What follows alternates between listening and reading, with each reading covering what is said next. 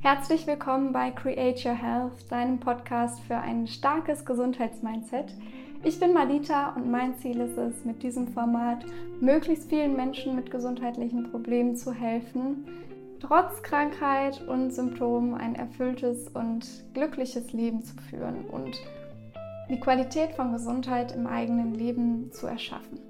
Beachte vor dem Start dieser Folge bitte die folgenden zwei Punkte. Erstens, solltest du gesundheitliche Probleme haben, lass diese bitte unbedingt ärztlich abklären. Meine Inhalte ersetzen nicht den ärztlichen Rat und auch keine Psychotherapie, dienen aber als mutmachende Ergänzung.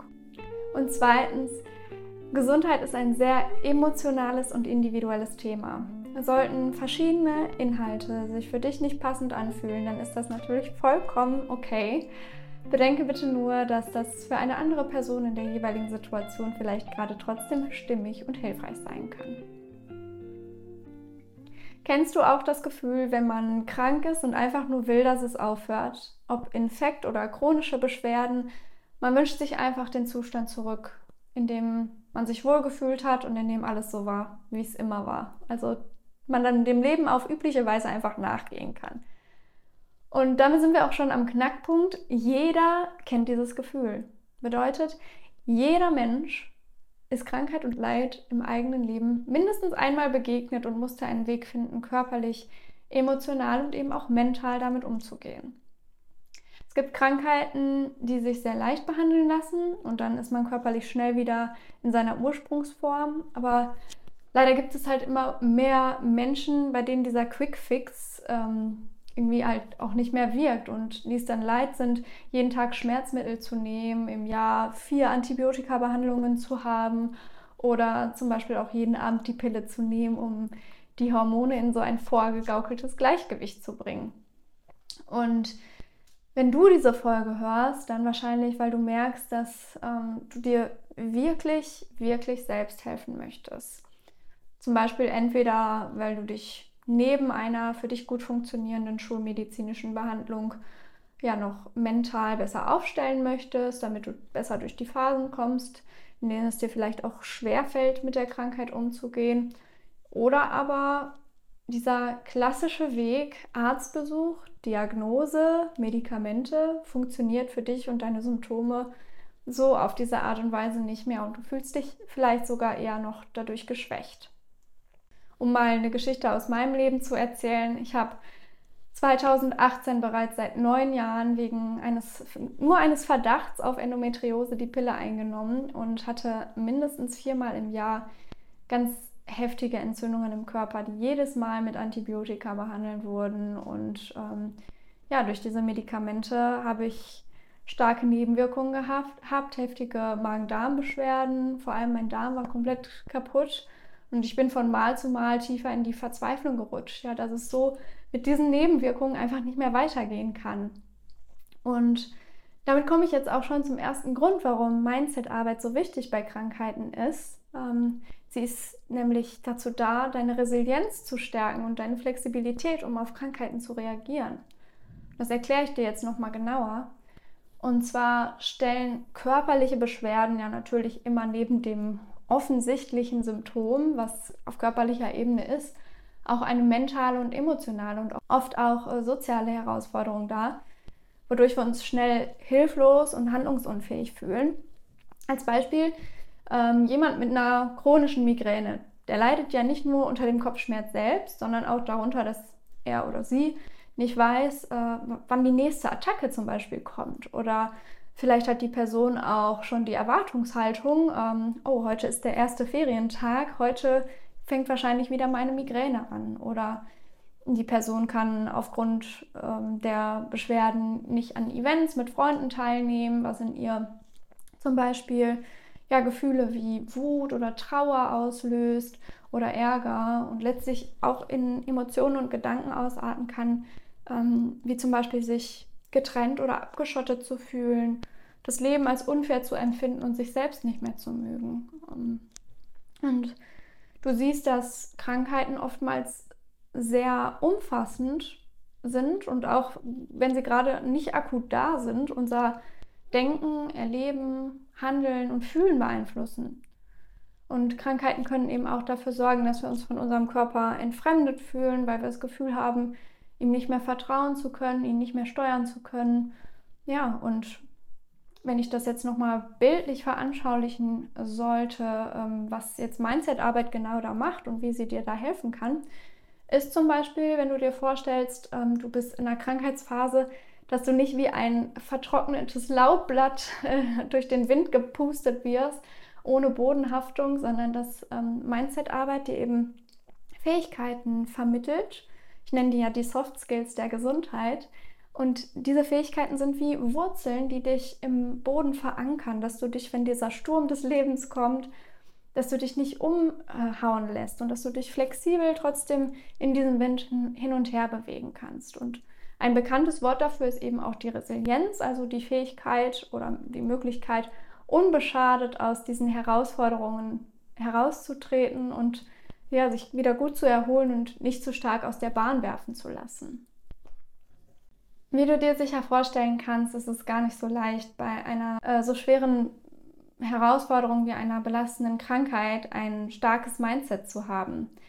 Es geht dabei auch absolut nicht darum, immer positiv zu sein und alles zu beschönigen, um Gottes Willen. Damit ist dir in den harten Zeiten erst recht nicht geholfen. Es geht viel eher darum, eine Balance zu finden und einen für dich passenden Umgang mit Krankheiten und Schmerzen zu finden. Und dabei soll dieser Podcast, den ich hier mache, dich eben unterstützen. Und an dieser Stelle nochmal der kurze Disclaimer, dass es sich hierbei nicht um psychotherapeutische Inhalte handelt. Ähm, das sind alles Dinge, die auf meinen Erfahrungen basieren oder auf dem Wissen, was ich mir angeeignet habe. Und wenn du starke Beschwerden hast, dann geh unbedingt zum Arzt und lass dir professionelle Hilfe geben. Das nur noch mal am Rande.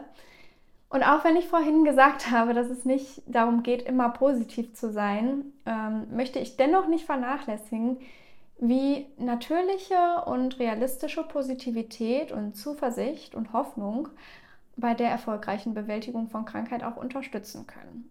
Und die sind nämlich ebenfalls ein ausschlaggebender Grund, warum Mindset-Arbeit bei Krankheit so wichtig ist. Mhm. Der Placebo-Effekt, der sagt dir bestimmt was. Ähm, der wurde in vielen Studien bereits überprüft, ob das jetzt äh, in äh, gängigen Vergleichsstudien war oder eben, also wofür der Placebo ursprünglich erschaffen wurde oder um ähm, Studien, die wirklich den Placebo-Effekt untersuchen wollten. Wenn dich das Thema stark interessiert, dann empfehle ich dir natürlich die Arbeit von Dr. Joe Dispenza. Der hat ja ein Buch geschrieben, das heißt Du bist das Placebo und da fasst er wirklich etliche Studien zusammen und erklärt umfassend, wie der Placebo-Effekt ähm, im Körper vonstatten geht. Und ich reiße das jetzt hier nur kurz an. Also der Placebo-Effekt besagt in etwa, dass die Kraft des Geistes und der Gedanken in der Lage ist, die körperlichen Ressourcen und ähm, ja, Heilungsmöglichkeiten zu beeinflussen. Und wenn du eine positive Erwartung hast, zum Beispiel sowas wie dieses Medikament wird mir auf jeden Fall helfen oder ähm, mit meiner Ernährungsumstellung werde ich endlich keine Bauchschmerzen mehr haben, dann ähm, ist die Wahrscheinlichkeit, dass das auch wirklich eintrifft, viel, viel höher, als wenn du diese positiven Erwartungen nicht hast. Und gleiches gilt aber übrigens auch im umgekehrten Fall mit negativen Erwartungen. Das nennt man dann den ähm, Nocebo-Effekt. Das ähm, ist bekannt aus Nebenwirkungen der Packungsbeilagen zum Beispiel. Ähm, denke, oh Gott, wenn das einer von 100 kriegt, dann kriege ich das bestimmt auch. Und die Wahrscheinlichkeit, dass du ähm, es dann bekommst, steigt eben auch. Wie genau das im Körper abläuft, dieser Prozess vom Denken zum, ähm, zur Reaktion im Körper, das ähm, werde ich hier nur ganz kurz anreißen, aber auch in einer anderen Folge nochmal genauer erklären. Also im limbischen System in deinem Gehirn wird ähm, etwas ausgelöst, das ist auch die Emotionsschaltzentrale in unserem Gehirn. Diese hat zum Beispiel einen direkten Einfluss auf unsere Kampf- und Fluchtreaktion, die wir in brenzlichen Situationen zum Überleben brauchen. Und darüber steuert unser Gehirn ähm, in der Hirnanhangsdrüse, ähm, welche Hormone in unserem Körper ausgeschüttet werden sollen. Und damit hat dieses limbische System Einfluss auf den kompletten Hormonprozess des Körpers. Ob Schilddrüse, Nebennieren, Geschlechtsorgane, Immunsystem, alles wird von unseren Gedanken in dieser Weise beeinflusst. Und wenn wir unsere Gedanken auf Horrorszenarien und Ängste ausrichten, dann löst das limbische System eine Stressreaktion im Körper aus, die zum Beispiel dafür sorgt, ähm, dass wir in einer Alarmreaktion sind, dass wir schnelles Sprints hinlegen können, dass wir offene Wunden schnell stillen können. Ähm, und wenn wir in diesem Modus sind, dann ist das natürlich auf Dauer super anstrengend und ungesund und ja, das Verdauungssystem wird dann auch nicht mehr richtig durchblutet. Richten wir unsere Gedanken jetzt aber hoffnungsvoll aus und zuversichtlich, dass wir diese Herausforderungen meistern können, dann versichern wir unserem Gehirn, dass es gerade in einer sicheren Umgebung ist, dass ihm nichts passieren kann und dann schüttet das Hormon eben, äh, das Gehirn eben auch Hormone aus, die unseren Körper unterstützen, zum Beispiel in der Bildung von Immunzellen und die uns dann gesund und stark halten. Und das ist der Prozess der Selbstregulation im Körper, die wir durch unsere Gedanken eben beeinflussen können. Und das bedeutet im Umkehrschluss natürlich nicht, dass man äh, schlecht oder falsch denkt, wenn die Symptome nicht besser werden. Ähm, das ist alles relativ zu betrachten. Aber ja, die Gedankenkraft und Einstellungen sind eben auch nicht zu unterschätzen, was das Ganze angeht. Aber wie gesagt, das werde ich nochmal genauer in einer anderen Folge erklären. Die Überzeugung, dass du das schaffst, deine Symptome wieder in den Griff zu kriegen und zu kontrollieren und das Gefühl, die Herausforderungen meistern zu können, haben also einen sehr, sehr positiven Einfluss auf die Wahrnehmung deiner Krankheitserfahrung.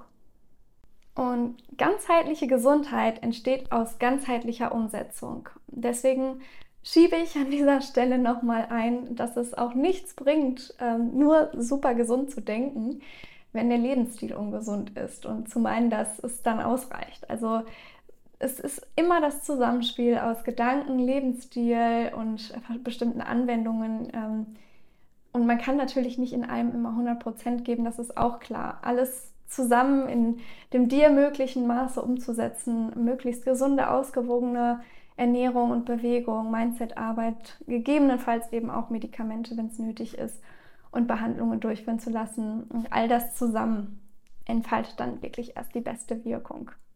Und jetzt komme ich auch schon zum letzten Punkt, warum dein Mindset so wichtig für deine körperliche Gesundheit ist. Und das ist der Zeitfaktor. Es gibt viele Möglichkeiten, deine Gesundheit zu beeinflussen. Du kannst dich mehr bewegen, sagen wir mal ähm, eine Stunde ungefähr am Tag. Du kannst dich gesünder ernähren und das wirkt dann auch über ein paar Stunden am Tag. Und du kannst bestimmte Übungen machen, um dich zu entspannen, was auch ungefähr eine Stunde am Tag in Anspruch nehmen kann, wenn es gut läuft. Ja, oder du kannst hin und wieder in die Sauna gehen, vielleicht einen Tag im Monat. All diese Dinge haben also eine gewisse Auswirkung auf deine Gesundheit, aber eben nur für den jeweiligen Moment oder gegebenenfalls noch etwas darüber hinaus. Aber Jetzt habe ich in dieser Folge ja schon viel darüber geredet, wie mächtig deine Gedanken bezogen auf deine Gesundheit sind. Und mach dir jetzt nochmal bewusst, dass deine Gedanken, solange du wach bist und je nachdem, ob man Träume ebenfalls als äh, Gedanken ansieht oder ähm, ja, dann wirken diese Gedanken eben sogar auch nachts auf dich ein. Und das sind dann um die 18 Stunden täglich mindestens. Ähm, die deine Gedanken nicht beeinflussen. Aber keine Sorge, jetzt krieg ich also bitte keine Angst vor deinen eigenen Gedanken. Es ist ganz normal, dass wir immer Gedanken haben. Unser Geist produziert Gedanken so, wie unsere Speicheldrüsen unseren Speichel produzieren. Also man kann das nicht immer so leicht ähm, steuern und beeinflussen.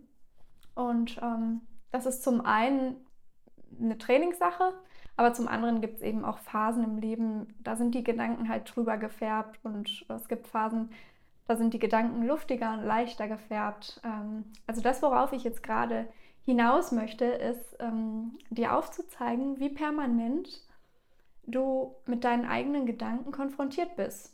Und dass es eben super wichtig ist, aufgrund dieses hohen Zeitfaktors, mit ihnen zu arbeiten, sie zu beobachten, auch mal zu hinterfragen und umzustrukturieren. Also, dass sie dich und deinen Körper nicht unbewusst irgendwie in Angstzustände versetzen oder äh, dein innerer Kritiker dich fertig macht. Und ähm, in diesem Prozess, ähm, in dem du lernst, bewusster mit deinen Gedanken umzugehen, darfst du ganz liebevoll und verständnisvoll mit dir sein und dich immer wieder daran erinnern, dass das, was du für dich tust, genügt, weil es immer das Beste ist, was du gerade in diesem Moment für dich tun kannst. Und ja, es ist eine lange Reise, die eigenen Gedanken Schritt für Schritt zu besänftigen, die viel Geduld bedarf. Und ähm, ich freue mich, wenn ich dich auf diesem Prozess begleiten darf oder in diesem Prozess begleiten darf, deine Gedanken ähm, so auszurichten, dass sie dich unterstützen. Ja, ich hoffe, dass ähm, ich dir in dieser Folge jetzt ein bisschen näher bringen konnte, warum Mindset-Arbeit so wichtig für deine Gesundheit ist und wie sich das auch auf deinen Körper auswirkt. Ähm, ich hoffe, du konntest viel aus dieser Folge für dich mitnehmen und schon mal die ersten Anregungen bekommen, ähm, inwiefern du auf dein Mindset für deine Gesundheit ähm, eben auch Einfluss nehmen kannst. Create Your Health, erschaffe deine Gesundheit, deine Madita.